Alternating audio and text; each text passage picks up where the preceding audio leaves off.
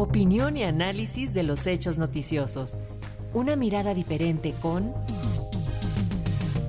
Humberto Musacchio. Y para hablar sobre la renuncia del ministro Saldívar, quien ya anunció que se unirá al equipo de Claudia Sheinbaum, recibimos con muchísimo gusto a nuestro comentarista Humberto Musacchio. Te escuchamos con atención, Humberto, bienvenido. Gracias, Lénica. Efectivamente, el señor ministro Arturo Saldívar renunció a, su cargo eh, para irse, pero bueno, lo que dicen los periódicos, ¿eh?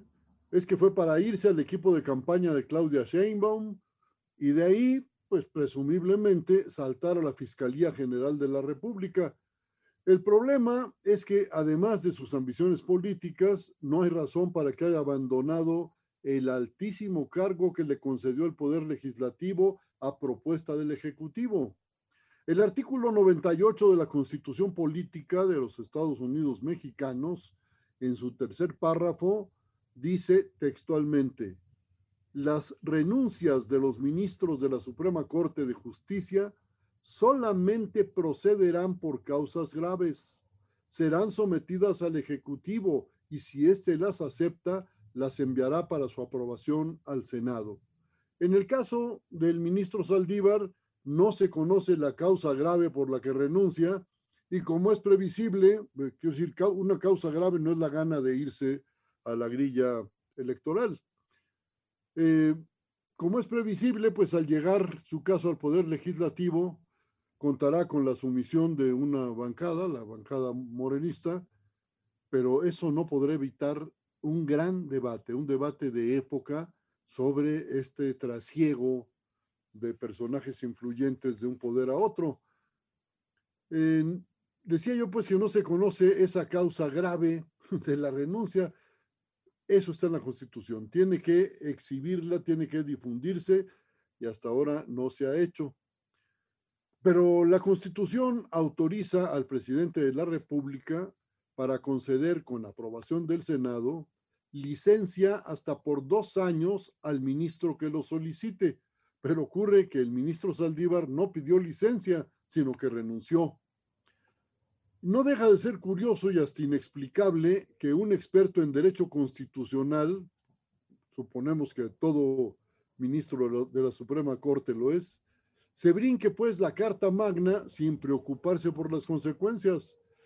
Los poderes ejecutivo y legislativo otorgan el digno cargo de ministro de la Suprema Corte a muy pocos juristas. Es un gran honor y se supone que el cargo es irrenunciable aunque por supuesto hay antecedentes eh, numerosos, pero desde que se hizo la última reforma sobre estos aspectos de la Constitución, solo hay otro caso, muy sonado además, que fue el de Eduardo Medina Mora, quien renunció, o ya diría que más bien fue renunciado, pues estaba inmerso en un conflicto de interés o según algunos juristas, en un caso de corrupción.